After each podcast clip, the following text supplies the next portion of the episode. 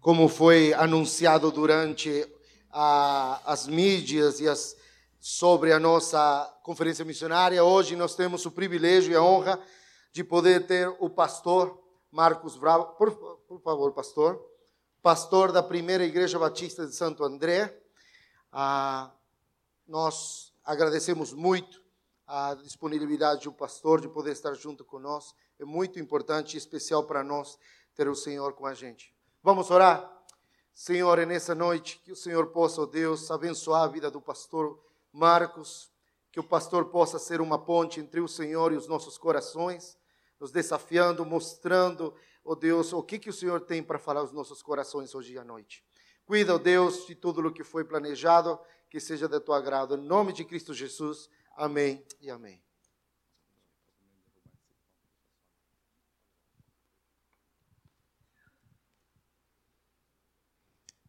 Muito obrigado, pastor Hernan. Querida Campinas, boa noite. Ah, estão acordados aí, né? Quero saudá-los com a graça e a paz de Jesus Cristo, nosso Deus missionário. Amém? Você disse amém porque acredita nisso? De verdade? Muito bem, foi isso que disse David Livingstone. Ele foi um missionário pioneiro na África. Ele disse assim: Deus teve um filho e fez dele um missionário. E que tremendo missionário foi o nosso Senhor, não é mesmo? E é por causa dele que nós estamos aqui nessa noite. Missões, Deus inventou isso. Jesus Cristo morreu por isso. Há dois mil anos, dois mil anos, a igreja vem tentando completar essa tarefa. E o desafio para você que se arriscou a vir a um culto de missões, o desafio para você que está aqui nessa noite é responder a seguinte pergunta: e você? Está disposto, disposta a viver por isso?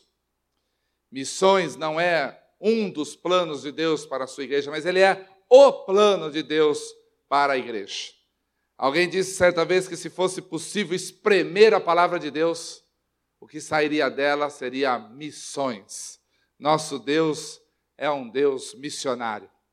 E é por isso que eu também estou aqui nessa noite, com muita alegria, me sinto honrado e quero já trazer um abraço a todos vocês, em nome da primeira Igreja Batista de Santo André, igreja que eu tenho o privilégio de pastorear nos últimos dois anos e quatro meses. Trago um abraço de todos os membros e também dos nossos missionários a esta igreja que também, assim como nós, ama missões. Né? Estamos aqui nessa consciência missionária em mais uma conferência e eu me sinto em casa, porque você não sabe, mas os últimos sete anos, antes de ir para Santo André, eu morei em Dayatuba, no Paraíso.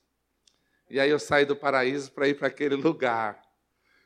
Ainda bem que eu cresci ali e vivi ali por 35 anos e fui morar praticamente no mesmo bairro onde eu cresci, não é? Deus tem um senso de humor muito grande com a gente, né? Leva a gente para o mundo inteiro e depois faz a gente voltar para o mesmo bairro onde a gente cresceu, praticamente na mesma rua. E ali estou com a minha esposa Luciana e meus dois filhos. Quero já começar a mostrar imagens para vocês. Eu creio piamente que as imagens falam mais do que as palavras, não é? Então quero mostrar um pouquinho do que nós estamos fazendo no campo missionário. Então, olha aí a nossa família bonita, olha lá, tem gente bonita lá em casa. Você pensou que não, mas tem mesmo, né? é a dona Luciana, né, daqui de Campinas, ela que foi durante muitos anos membro da Igreja Batista do Cambuí. Aliás, quero saudar os queridos amigos e irmãos que vieram do Cambuí para me ver aqui, ouvir e também, claro, acompanhar a conferência missionária. Obrigado, viu, a todos vocês, nossa igreja carinhosa aqui de Campinas. Nós estamos morando ali na região do ABC. Nosso filho mais velho, Natan, já está com oito anos e meio, não é? cresceu rápido e o caçulinha Miguel completa agora, semana que vem, cinco anos. Além de pastorear a primeira igreja Batista Santo André, eu ainda presido duas organizações missionárias, uma delas bem conhecida por vocês, já há mais de 35 anos aí servindo ao Senhor, que são os Atletas de Cristo. Aliás, aqui em Campinas, nós temos um grupo de Atletas de Cristo campeão. Se você quiser saber mais sobre isso, você que gosta de esporte, pode falar comigo no final. Mas há sete anos atrás, nós criamos uma outra organização para orientar voluntários que desejavam fazer alguma viagem, alguma experiência missionária no campo transcultural. Então eu vou falar um pouquinho mais dessas duas organizações. Vamos lá? Olha aí. Então, vamos falar um pouquinho sobre esporte e missões. Atletas de Cristo é um ministério que foi criado 35 anos atrás, mais que isso, e eu me converti através desse ministério, porque eu fui atleta e através do esporte eu conheci o Evangelho de Jesus, e depois eu fui para a minha igreja, onde estou até hoje, e foi realmente um instrumento de Deus na minha conversão, foi esse ministério. É assim que é a nossa vida, né? A gente se converte através de um ministério, entra numa igreja pela primeira vez e 30 anos depois a gente preside tanto o ministério que nos levou a Cristo como a igreja que nos recebeu, não é? Só o Senhor pode fazer uma coisa dessa. Então, louvado seja o nome dele, porque aquilo que nós fazemos aqui, o que os irmãos estão fazendo em Campinas, funciona.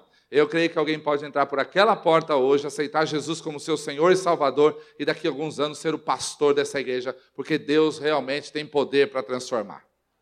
Nós cantamos isso, né? Muito bem. Falando sobre esporte e missões, então quero mostrar só um aspecto dos atletas de Cristo. Nós temos mais ou menos 50 grupos de atletas que se reúnem no Brasil inteiro durante a semana eles têm assim um culto contextualizado, não é uma igreja, é apenas uma reunião de atletas e esportistas, mas nós também temos uma equipe missionária. Olha aí, o Senhor nos deu uma equipe missionária. Com essa equipe eu viajei o mundo inteiro, especialmente em países fechados, anunciando o evangelho. E uma parte dessa equipe esteve, está ainda lá na Austrália. Olha aí nossos atletas. Se você tem boa memória e gosta de esporte, você pode ver aí o Mineiro que jogou na Copa do Mundo 2006 você pode ver o Paulo Sérgio, campeão do mundo em 94, e um querido campineiro, né? Tá velhinho, olha lá, o cabelo dele tá quase branquinho, que é o nosso querido Silas, né? Que jogou as Copas do Mundo de 90 e de 86, jogador de São Paulo e hoje treinador, também está ali. Ao lado dele está o Elivelto, está mais tímido, está com a cabecinha baixa, também jogou futebol na seleção brasileira.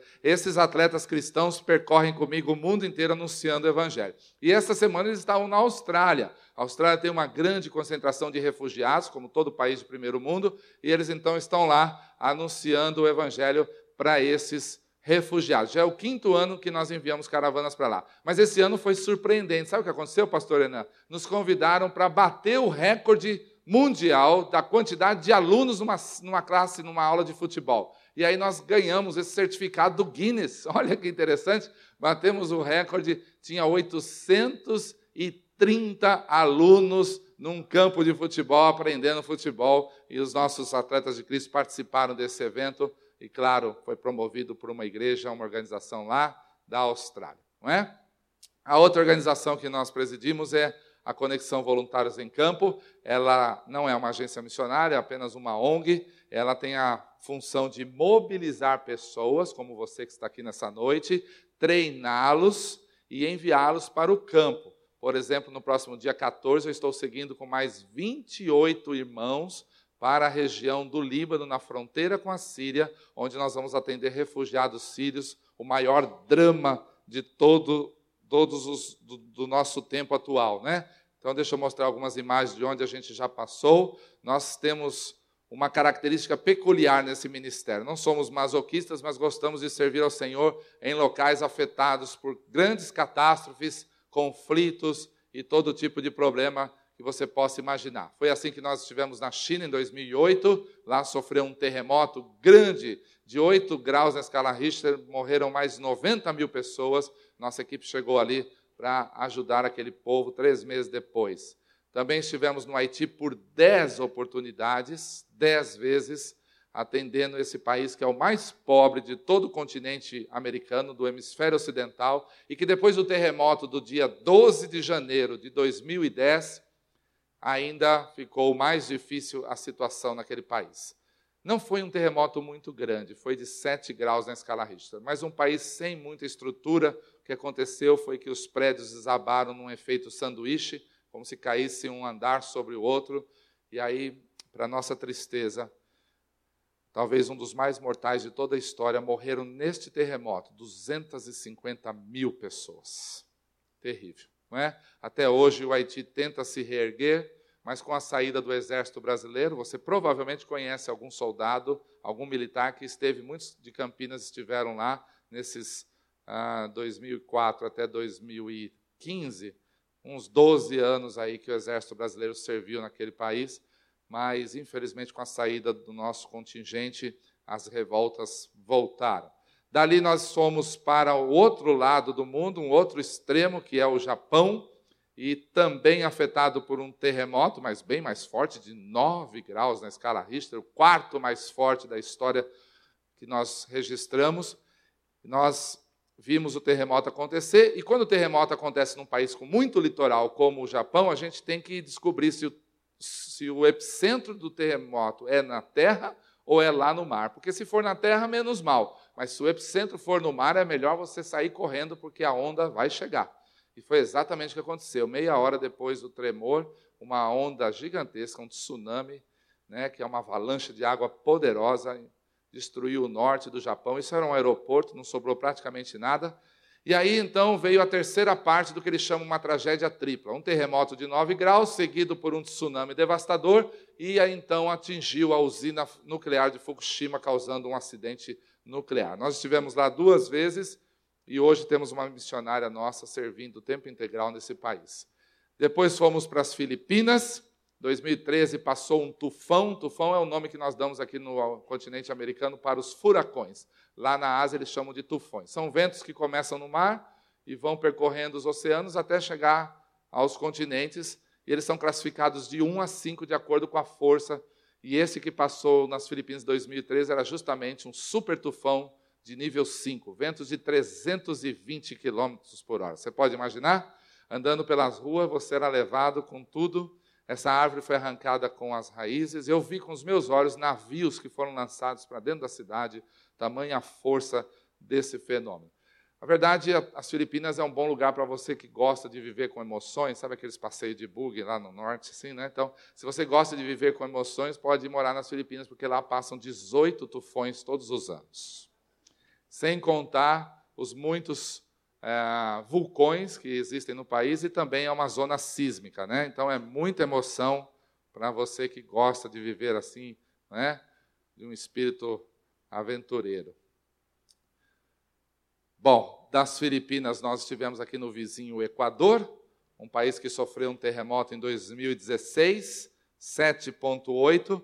O Equador, assim como muitos países aqui da América do Sul, Chile, Colômbia, estão na chamada zona sísmica ali, né? ou no, ah, nesse círculo que, que tem a maior parte dos vulcões e a maior parte dos grandes terremotos do mundo acontece aí nessa área.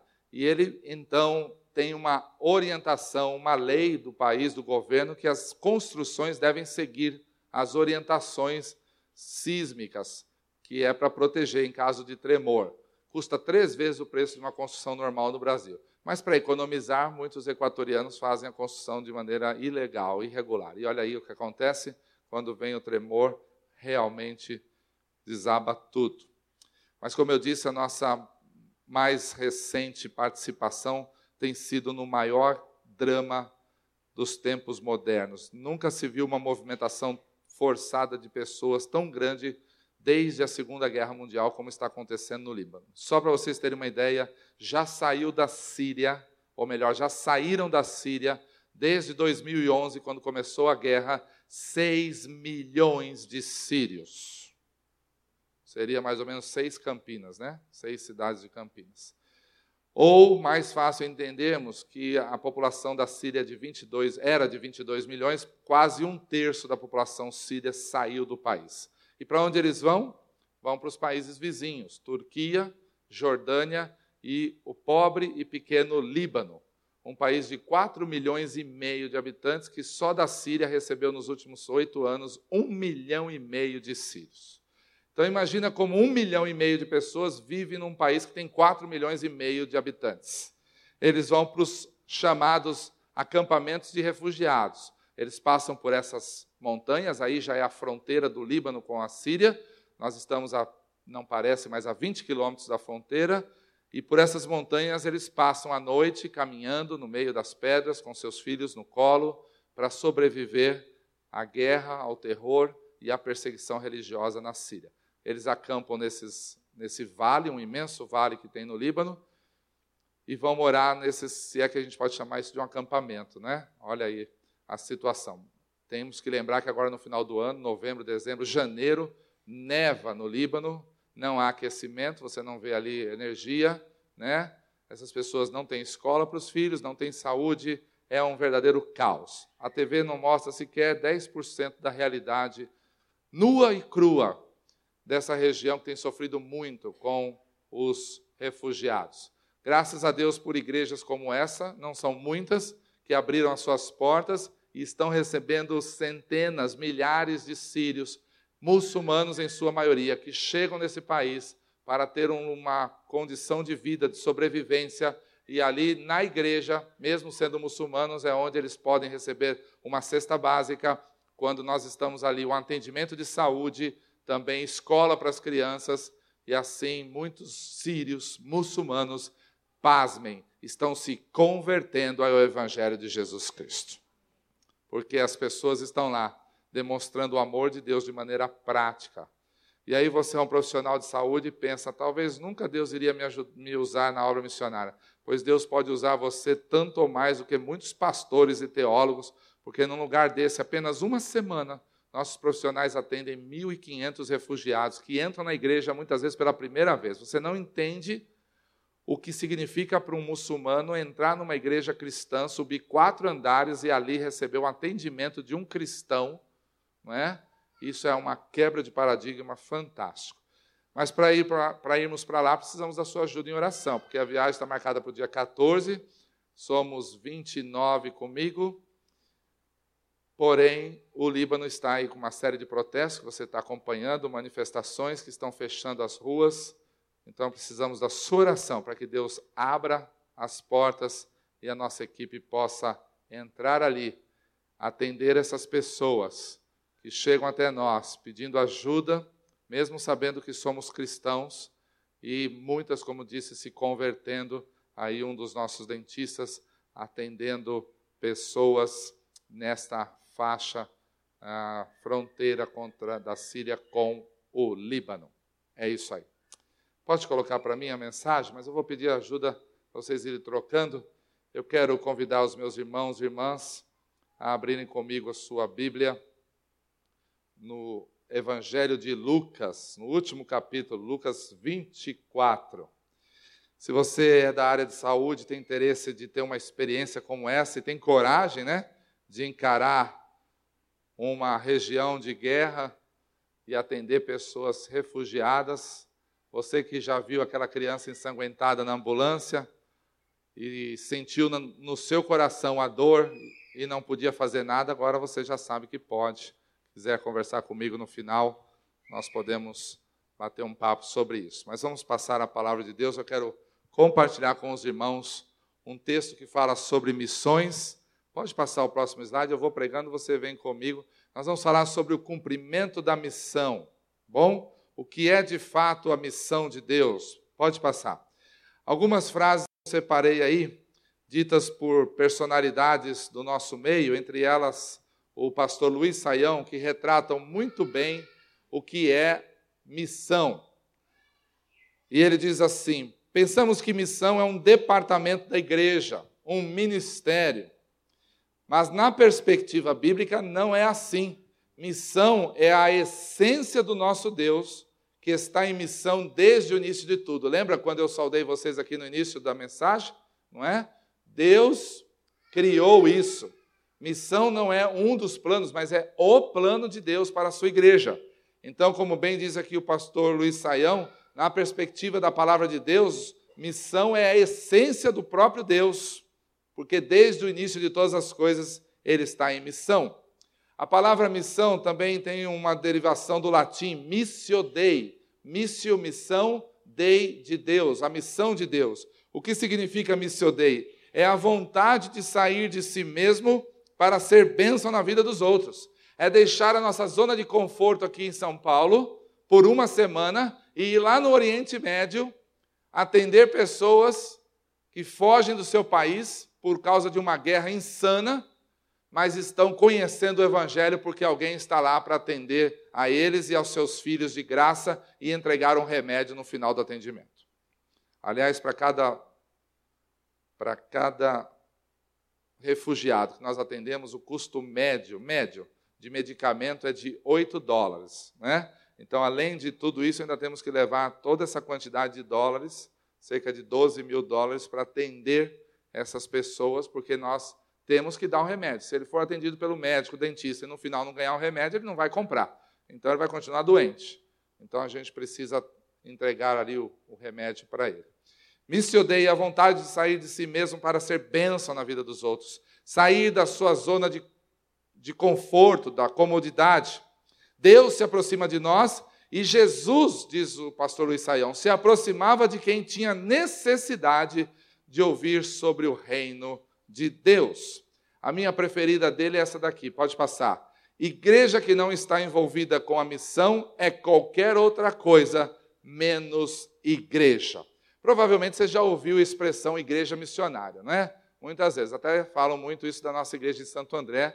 Graças a Deus, esse ano nós celebramos a nossa quadragésima conferência missionária. Por causa da visão do nosso saudoso pastor Edson Queiroz, que faleceu há três anos atrás, a igreja, em 1979, começou a ensinar o Brasil inteiro sobre missões. E esse ano nós completamos 40 anos de visão missionária.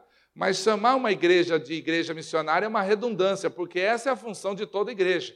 Toda igreja deveria ser, por essência, uma igreja missionária, não é? Mas eu queria convidar vocês agora para nós fazermos uma viagem na história. Vocês gostam de viajar? Sim ou não? Sim? Quer ir para o Líbano comigo?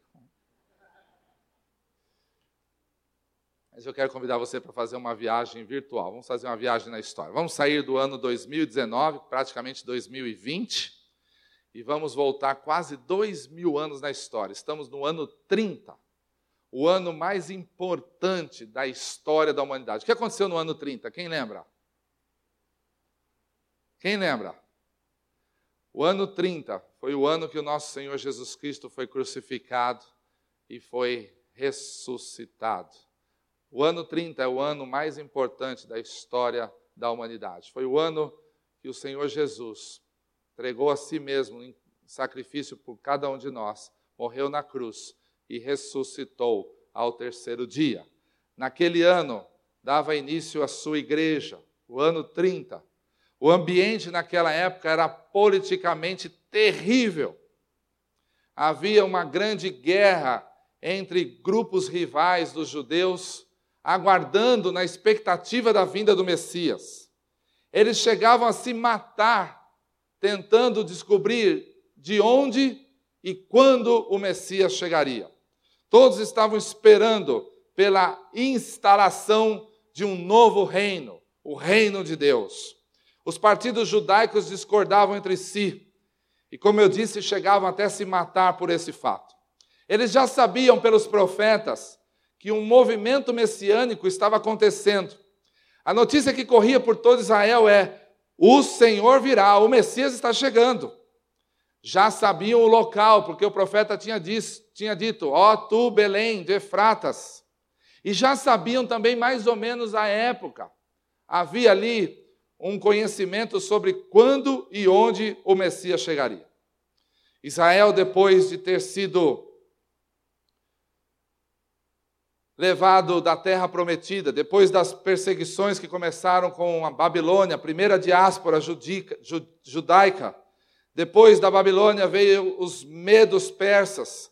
Depois dele vieram os gregos. E depois dos gregos, o mais cruel de todos, os romanos. Nenhum dos povos que perseguiu e escravizou os judeus tinham sido tão cruéis quanto os romanos. A cruz era uma arma, um instrumento de sacrifício dos romanos. A humilhação só aumentava.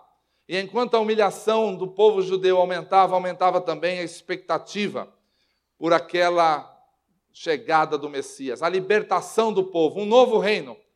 Eles já tinham sido libertos do Egito, por que não um novo Moisés para libertá-los das mãos dos romanos? Eles estavam esperando por um Messias que trouxesse paz sobre toda a face da terra. Mas de repente chega um homem, se autoproclamando Messias, mas com uma proposta completamente diferente do que eles estavam esperando. Os judeus queriam alguém que iria libertá-los das mãos dos seus dominadores, mas a palavra do Senhor Jesus era completamente diferente. Ele estava ali não para libertá-los dos seus opressores, mas para libertar o povo do maior dos seus inimigos, o pecado humano. A mensagem do Messias dizia que o reino de Deus já havia chegado. Ainda não estava completo, mas já estava entre eles. E se o Senhor Jesus podia curar, expulsar demônios em nome de Deus, então Deus estava instalando o seu reino na terra naquele momento. Mas ainda assim a cabeça dos discípulos estava muito confusa.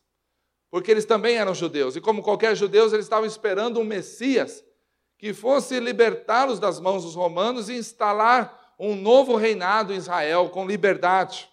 Lembra-se quando uma determinada mãe de dois discípulos chega até o Senhor Jesus e diz: Quando o Senhor estiver no poder, coloca meu filho, um deles à esquerda e outro à direita. Essa era a compreensão dos discípulos. Jesus será o novo rei. Mas a cabeça dos discípulos estava muito confusa, porque a, a palavra, a pregação de Jesus era bem diferente daquilo que eles esperavam. E o Senhor Jesus usa essa passagem que nós vamos ler para justamente abrir a mente e o entendimento dos discípulos. Lucas capítulo 24, verso 44 em diante diz assim: E disse-lhes: foi isso que eu falei enquanto ainda estava com vocês. Era necessário que se cumprisse tudo o que a meu respeito está escrito na lei de Moisés, nos profetas e nos salmos. Então lhes abriu o entendimento para que pudessem compreender as Escrituras. E lhes disse: Está escrito que o Cristo haveria de sofrer e ressuscitar dos mortos no terceiro dia e que em seu nome seria pregado o arrependimento para perdão de pecados a todas as nações, começando por Jerusalém. Vocês são testemunhas destas coisas. Essa foi a palavra do Senhor Jesus no último momento que viu os seus discípulos. Nós acabamos de ler as últimas palavras do Senhor Jesus antes dele ser recebido nos céus, antes dele ser elevado aos céus. O contexto aqui é um contexto muito interessante, pode passar. Onze discípulos, você se lembra? Um deles traiu o Senhor Jesus, já estava morto. Mas onze discípulos, depois que Jesus ressuscitou, estavam como qualquer judeu esperando uma redenção política de Israel. Porque todo o Antigo Testamento da palavra de Deus prometia a vinda de um Messias e um libertador. E eles estavam convencidos que Jesus seria esse libertador. Ele era o Messias que iria derrotar os inimigos. Mas Jesus, que havia se identificado com o Messias do Antigo Testamento, aquele mesmo anunciado pelos profetas, ao invés de derrotar Roma, olha só, foi ele próprio derrotado pelo governo romano. Imagina a cabeça de onze discípulos que andaram com Jesus três anos e ouviram e viram seus milagres, seus ensinos, e sabiam no seu coração que ele era o Messias, que estava vindo para libertar o seu povo do domínio romano, de repente eles olham e vê o próprio Cristo, o Messias aguardado, sendo derrotado, crucificado pelos romanos. Eles não entenderam nada. Jesus, mesmo ressurreto, passa 40 dias na companhia desses discípulos. E este momento, esta leitura que nós acabamos de fazer, é a última das onze vezes que Jesus encontra esses discípulos. Poucos minutos antes de subir aos céus, ele usa estas palavras que nós lemos para abrir o entendimento na cabeça daqueles discípulos. Jesus Cristo, através desse texto que foi lido, ele usa o que nós chamamos de duas chaves para abrir o entendimento, a compreensão dos discípulos naquele momento. E a primeira chave, pode passar, que Jesus utiliza, ela está ali no versículo 46. Olha o que diz aí na sua Bíblia. Então, verso 45, lhes abriu o entendimento para que pudessem compreender as Escrituras. Verso 46, e lhes disse Jesus: Está escrito que o Cristo haveria de sofrer e ressuscitar dos mortos no terceiro dia. Veja bem, meus irmãos, essa primeira chave que Deus usa para abrir o entendimento dos discípulos é uma chave muito bem compreendida por nós, pela sua igreja. Há dois mil anos, como igreja, nós temos entendido muito bem esta chave, o que nós chamamos de chave messiânica, de que haveria necessidade de Jesus morrer pelos nossos pecados, mas que ele seria ressurreto ao terceiro dia. Senhor Jesus é o clímax da história, foi ele que dividiu a história entre antes e depois. Depois da sua morte e ressurreição, o mundo não foi jamais o mesmo. Como igreja, eu e você temos entendido muito bem esta chave, a chave messiânica, a centralidade de Jesus na história humana. Ele dividiu a história em duas partes. Mas há uma segunda chave, e essa a nossa igreja tem tido muita dificuldade de entender. E já vão lá dois mil anos e parece que muitos ainda não conseguem compreender. Olha o que está dito no verso 47. E que em seu nome seria pregado arrependimento para perdão de pecados a todas as nações, começando por Jerusalém. Se a primeira chave nós chamamos ela de chave messiânica, a esta do versículo 47 nós chamamos de chave missional. O que significa chave missional?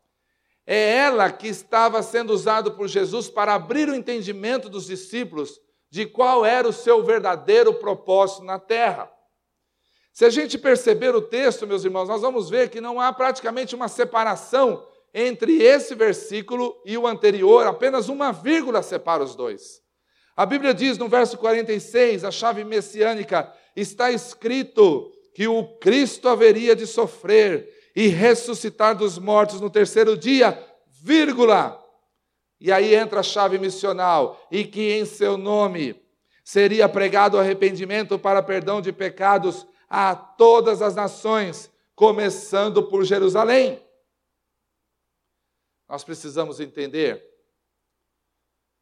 que a morte do Senhor Jesus não tinha apenas o propósito, a chave messiânica de nos perdoar os pecados, como está no verso 46, e ressuscitar dos mortos ao terceiro dia, garantindo a mim e a você que um dia também nós ressuscitaremos e estaremos para toda eternidade com o Senhor Jesus. Amém, meus irmãos?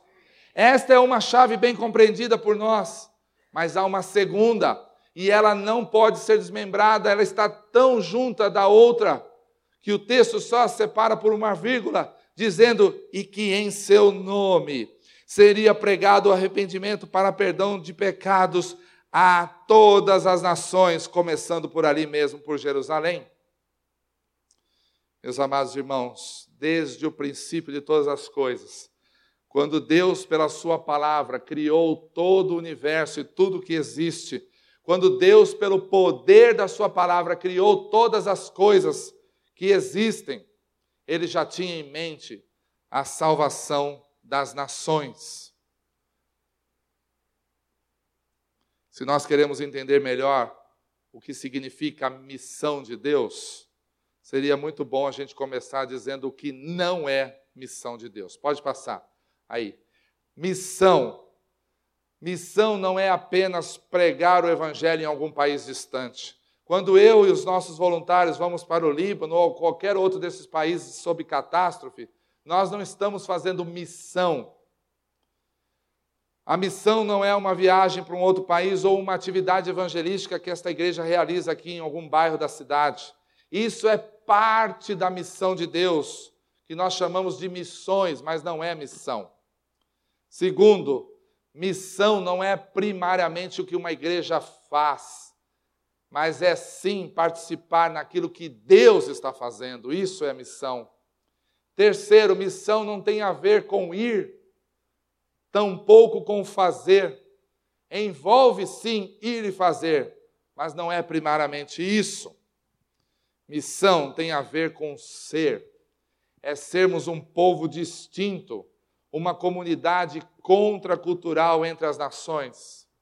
Missão significa eu e você sermos distintos deste mundo lá fora. E por causa desta distinção, nós podemos compartilhar com eles sobre o amor de Jesus. Algumas definições do que é a missão estão aí na tela. Primeiro, a Bíblia é o livro da missão de Deus. Lembra que eu disse no início? Se nós pudéssemos espremer a palavra de Deus, o caldo dela seria missão. Missão de Deus. Alguém disse uma vez que se uma pessoa tivesse a capacidade de sintetizar a palavra de Deus, se alguém tivesse a condição de resumir toda a rica e poderosa palavra de Deus em apenas quatro eventos, nós entenderíamos que, primeiro, a Bíblia fala sobre a criação do homem, dos céus e da terra, lá em Gênesis 1 e 2. Segundo, a Bíblia fala sobre a queda do homem pecador em Gênesis 3.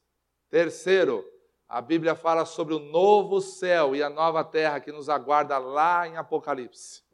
Mas o restante da palavra de Deus, toda ela, de Gênesis a Apocalipse, fala sobre o esforço do nosso Deus em resgatar o homem pecador. E o nome disso é missões. A natureza comunitária de uma igreja é, antes de tudo, a missão do povo de Deus. É uma comunidade, aqui em Campinas, lá em Santo André, enviada para anunciar as boas novas do reino. A missão de Deus envolve o povo de Deus vivendo da maneira de Deus, perante os olhos das nações, vivendo de maneira diferente, como se estivesse na vitrine. Eu quero mostrar para vocês dois planos da palavra de Deus. Um deles, um plano que deu certo. Abra comigo aí a sua Bíblia em Gênesis 12. Você conhece muito bem esse texto. Gênesis capítulo 12. Nós vamos ler do verso 2 e verso 3. Gênesis 12, versos 2 e 3. Diz assim: Palavras do Senhor para o seu servo Abraão: Farei de você um grande povo, disse o Senhor, e o abençoarei Tornarei famoso o seu nome, e você será uma bênção. Abençoarei os que o abençoarem, e amaldiçoarei os que o amaldiçoarem. E por meio de você, disse o Senhor, todos os povos da terra serão abençoados. Essa promessa foi cumprida e está sendo cumprida. Porque o Senhor prometeu a Abraão que dele traria um descendente e que nesse todas as nações e todas as famílias da terra seriam abençoadas. O Senhor estava se referindo ao próprio Jesus Cristo, descendente de Abraão. E ele diz: Eu o abençoarei, e abençoarei os que o abençoarem, e amaldiçoarei os que o amaldiçoarem. E por meio de você, todas as famílias ou os povos da terra serão abençoados. Quando nós lemos o texto de Gênesis, pegamos os dois primeiros capítulos, como eu disse, Gênesis 1 e 2, eles falam sobre a criação de Deus. Lembram? Deus criou no primeiro dia, no segundo dia, no terceiro dia, e fala sobre todo o movimento da criação de Deus. De Gênesis 3 até Gênesis 11, a Bíblia fala sobre a entrada do pecado no mundo e sobre a maldição. Você encontra de Gênesis 3 a Gênesis 11 cinco vezes a menção de maldição na palavra de Deus. Mas apenas nesses dois versículos que nós lemos, Gênesis 12, 2 e 3, aparece as mesmas cinco vezes a palavra bênção. Porque o Senhor estava dizendo para Abraão o seguinte, meus irmãos: você será abençoado para o deleite da sua família. É isso que ele estava dizendo? Não.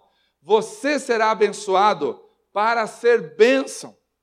Eu farei de você um povo abençoado, e através de vocês todas as nações da terra serão abençoadas.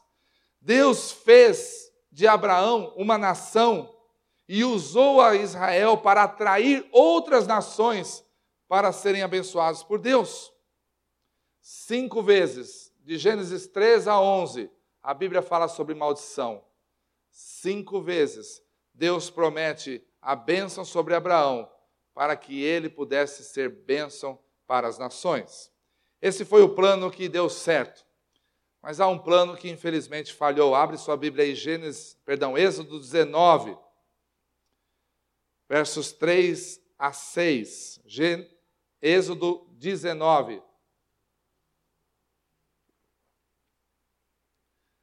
E diz assim: Logo, Moisés subiu o monte para encontrar-se com Deus. E o Senhor o chamou do monte, dizendo: Diga o seguinte aos descendentes de Jacó e declare aos israelitas: Vocês viram o que fiz ao Egito? E como os transportei sobre asas de águias e os trouxe para junto de mim? Agora, se me obedecerem fielmente e guardarem a minha aliança, vocês serão o meu tesouro pessoal entre todas as nações. Embora toda a terra seja minha, vocês serão para mim um reino de sacerdotes e uma nação santa. Essas palavras são as que você dirá aos israelitas. E Moisés fez exatamente o que o Senhor falou. Foi até o povo de Israel e disse exatamente as mesmas palavras. No livro de Êxodo, os primeiros 18 capítulos mostra como Deus liberta o povo de Israel da idolatria. Como eles são libertos de todo o pecado que havia no Egito. Deus os tira daquele lugar e os liberta da idolatria que havia naquela nação. Mas então o Senhor dá uma ordem para Israel e diz para eles: Vocês, se me obedecerem e guardarem a minha aliança, serão o meu tesouro pessoal entre as nações. E embora toda a terra seja minha, vocês serão um reino de sacerdote e uma nação santa. Ou seja, vou colocar vocês na vitrine. Todos que passarem verão vocês, Israel, como um povo modelo, e eles virão e dirão: Nós queremos ser como eles, queremos ter o mesmo Deus que o povo de Israel tem, e vocês serão para eles um exemplo. Mas o que aconteceu? Israel falhou na sua missão. Ao invés de ser uma bênção para as nações, Israel se contaminou, se prostituiu com os deuses e as práticas idólatras daqueles povos. Ao invés de estar na vitrine para ser um modelo, Israel estava debaixo do mesmo paganismo e da mesma maldição das outras nações. Nós temos um plano que deu certo. Gênesis 12: Farei de ti uma, uma, uma bênção, e o abençoarei, e por meio de você todas as famílias da terra serão abençoadas, e isso aconteceu através de Jesus. E temos um plano de Deus que, infelizmente, por conta do pecado humano, falhou. Israel não foi o povo modelo que Deus queria que eles fossem. Por causa das, do seu pecado, da idolatria e da prostituição com os outros povos, Israel falhou na sua missão. Bom, se você gosta de futebol, o jogo está empatado, não é? Um a um. E esse jogo não pode terminar desse jeito, tem que ter um vencedor. Então nós vamos para o Golden Goal. Conhece o Golden Goal? É? O gol decisivo. E ele está aqui, ó. abre sua Bíblia, Mateus 28, versos 18 a 20. Esse é o desempate do nosso Senhor. Mateus capítulo 28. Os últimos três versículos descritos pelo evangelista Mateus, das palavras do Senhor Jesus. Mateus 28, verso 18 diz assim: Então Jesus aproximou deles e disse: Foi-me dada toda a autoridade nos céus e na terra. Portanto, vão e façam discípulos de todas as nações, batizando-os em nome do Pai e do Filho e do Espírito Santo, ensinando-os a obedecer a tudo que ordenei a vocês e eu estarei sempre com vocês até o fim dos tempos. Aleluia! Havia uma ordem clara do Senhor Jesus. Poucos minutos antes de subir aos céus, ele olha para aqueles discípulos. As palavras registradas por Lucas, nós lemos há pouco, o Senhor dizendo para eles que a partir de Jerusalém seria pregado o evangelho para arrependimento a todas as nações. Mas o evangelista Mateus descreve as palavras de Jesus desta maneira: que eles deveriam discipular as nações, que não deveriam ficar dentro das igrejas, mas sair pelo mundo, pregando as boas novas, levando o reino de Deus para toda a terra. Esse texto que nós chamamos de o texto da grande comissão, não só desempata o jogo, mas também nos fala sobre algumas questões muito importantes da obra de Deus, meus irmãos. A obra missionária está descrita nesses três versículos. Primeiro, verso 18. Então Jesus aproximou-se deles e disse: Foi-me dada toda a autoridade nos céus e na terra. Ele está falando sobre a autoridade de Jesus. A autoridade de Deus que estava sobre as mãos de Jesus, ele estava agora passando para aqueles discípulos.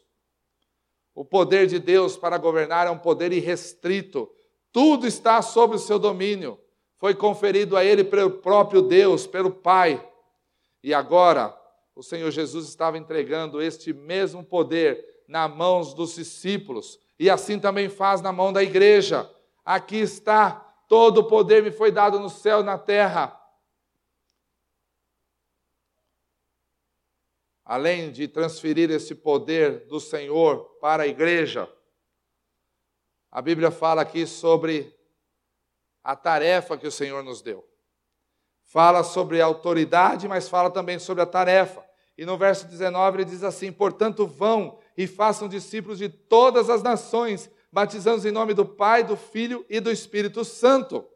A tarefa é fazer discípulos, é ir e pregar o Evangelho a todas as nações, a palavra nações aqui, original grego que foi escrito esse texto, chama-se etne.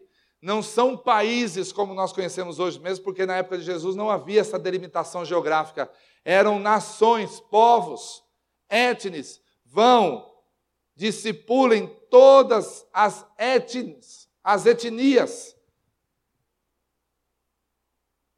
E aí o Senhor Jesus fala sobre o batizar batizando-os em nome da Trindade, em nome do Pai, do Filho e do Espírito Santo de Deus.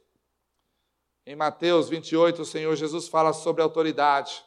Ele fala sobre a tarefa da igreja, mas ele termina, meus irmãos, no versículo 20, deixando uma promessa maravilhosa. Ele diz assim: ensinando-os a obedecer a tudo que eu, que eu ordenei a vocês, e eu estarei sempre com vocês até o fim dos tempos. Aleluia! Preste atenção. Nosso Deus, Ele não é qualquer Deus. Ele é simplesmente o Criador dos céus e da terra e de tudo que existe. Ele conhece muito bem a mim e a você. Deus conhece sabe da limitação da nossa igreja. Ele sabe que essa tarefa de pregar o Evangelho e levar a todas as nações o reino de Deus, é uma coisa que nós teríamos dificuldades para fazer. Por isso que o Senhor Jesus, quando dá a ordem, em Mateus 28, vão, preguem o Evangelho, façam discípulos de todas as nações, batizando-os em nome do Pai, do Filho e do Espírito Santo.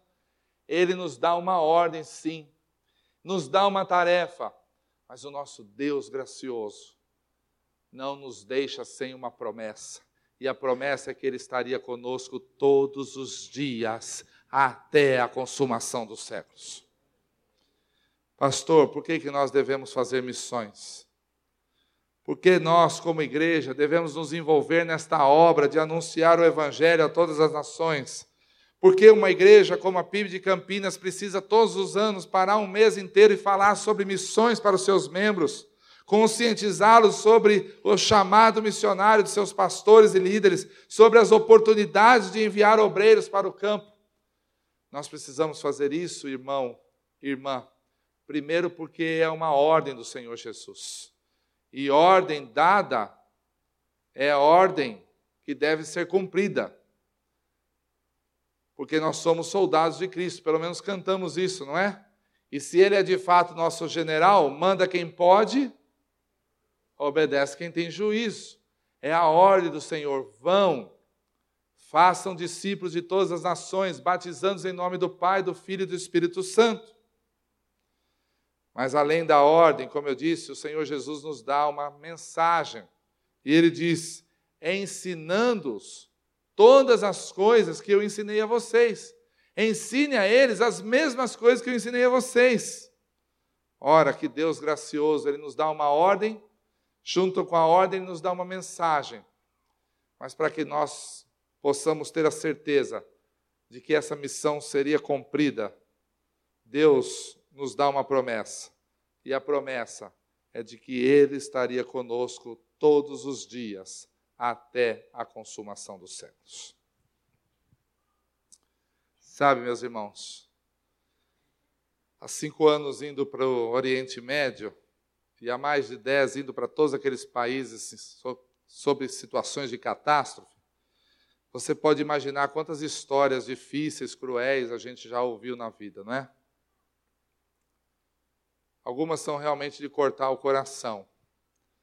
Pessoas que saem da sua casa quando a guerra chega, pegam alguns documentos, reúnem as roupas que conseguem carregar no braço e atravessam pelo meio do mato 12 horas até chegar num país vizinho e ali tentar sobreviver. Não estou falando de pessoas pobres, estou falando de gente com uma vida normal, pessoas que têm as, tinham sua, seu trabalho, seu negócio, alguns profissionais liberais. E no meio de tantas histórias ali no Líbano, conheci uma que certamente impactou muito o meu coração. Foi a de uma mulher síria. Ela chegou até nós, depois descobrimos que foi por um milagre. Essa mulher estava na sua casa, lá em Damasco, na Síria, quando de repente ela e a filha estavam na cozinha preparando algo, seu marido e seu filho estavam na sala. Quando um míssil caiu sobre a sua casa, bem em cima de onde estavam o marido e o filho, eles foram pulverizados. Ela sequer pôde encontrar os corpos do marido e do filho para enterrar. Assustada e temendo pela filha e pela própria vida, aquela mulher pegou o que conseguiu, saiu de casa, atravessou por aquela fronteira e chegou até aquele vale. Como muçulmana que era, a primeira coisa que ela fez, não tendo o que comer, nem onde morar, ela foi até a primeira mesquita que encontrou para pedir ajuda. E quando chegou na mesquita, foi atendida pelo seu líder, que eles chamam de imã.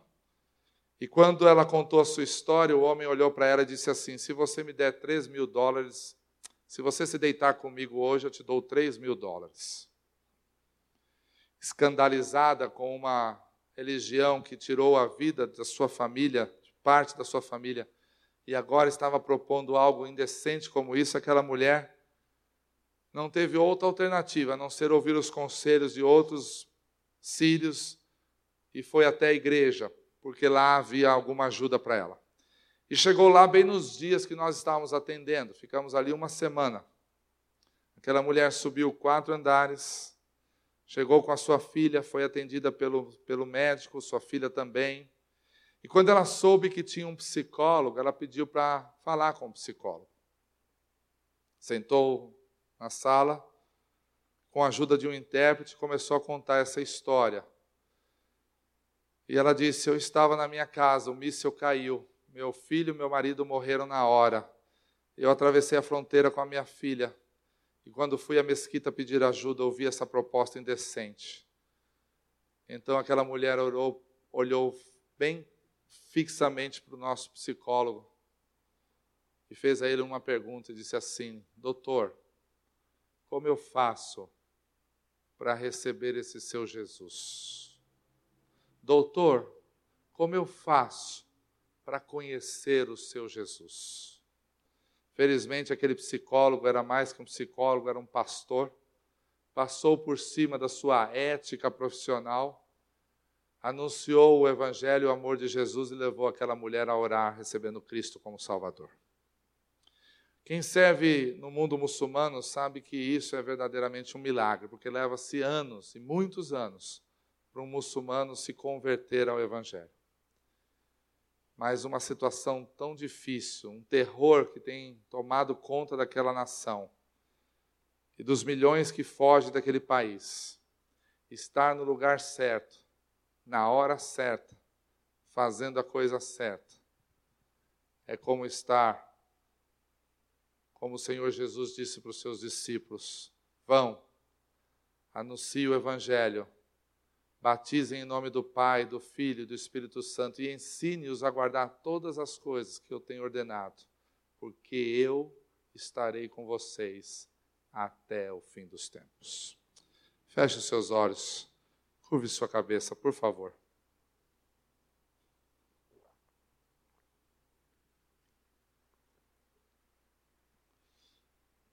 Eu gostaria de fazer uma pergunta a cada um de vocês aqui nessa noite.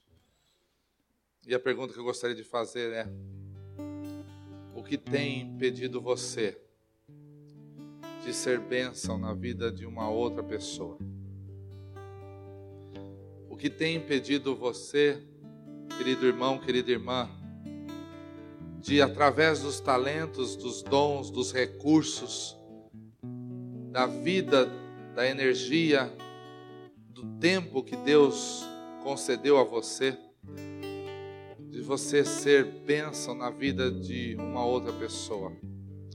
Quando eu digo ser bênção na vida de alguém, não precisa necessariamente ir para um outro país distante. Isso pode começar aqui mesmo em Campinas. Há uma cidade esperando que o Evangelho seja anunciado. Há um estado, como o estado de São Paulo, mais rico da nação, onde muitas cidades não têm sequer uma igreja evangélica, uma igreja batista.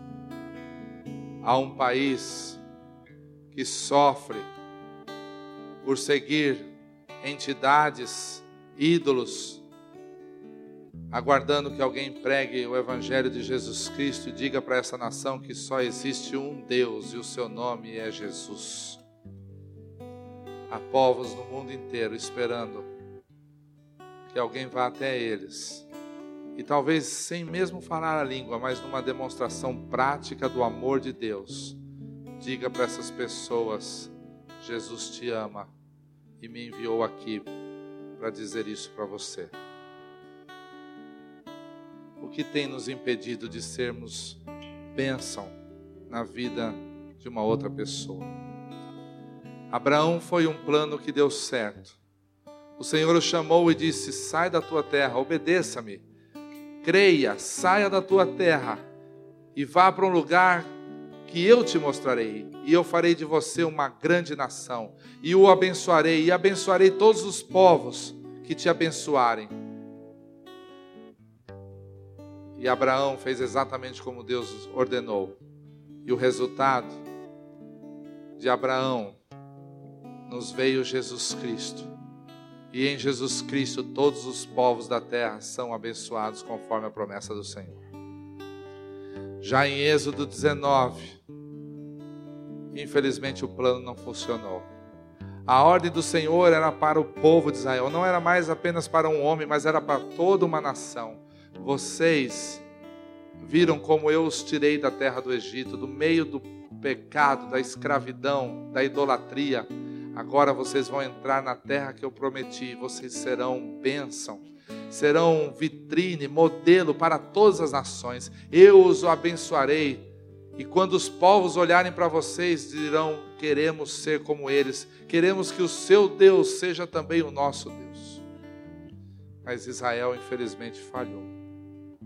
E ao invés de ser ele um modelo para as outras nações, ele foi contaminado, corrompido pela própria idolatria daqueles povos. Deus envia Jesus Cristo séculos e séculos depois e antes de subir aos céus, já ressuscitado, já vencendo a morte, diante daqueles discípulos que caminharam com ele três anos, que o viram morto, mas estavam vendo ele ressurreto, ele olha para eles e diz: Toda autoridade me foi dada no céu e na terra. Vão e façam discípulos de todas as nações, batizando-os em nome do Pai, do Filho e do Espírito Santo de Deus. E a promessa: eu estarei com vocês.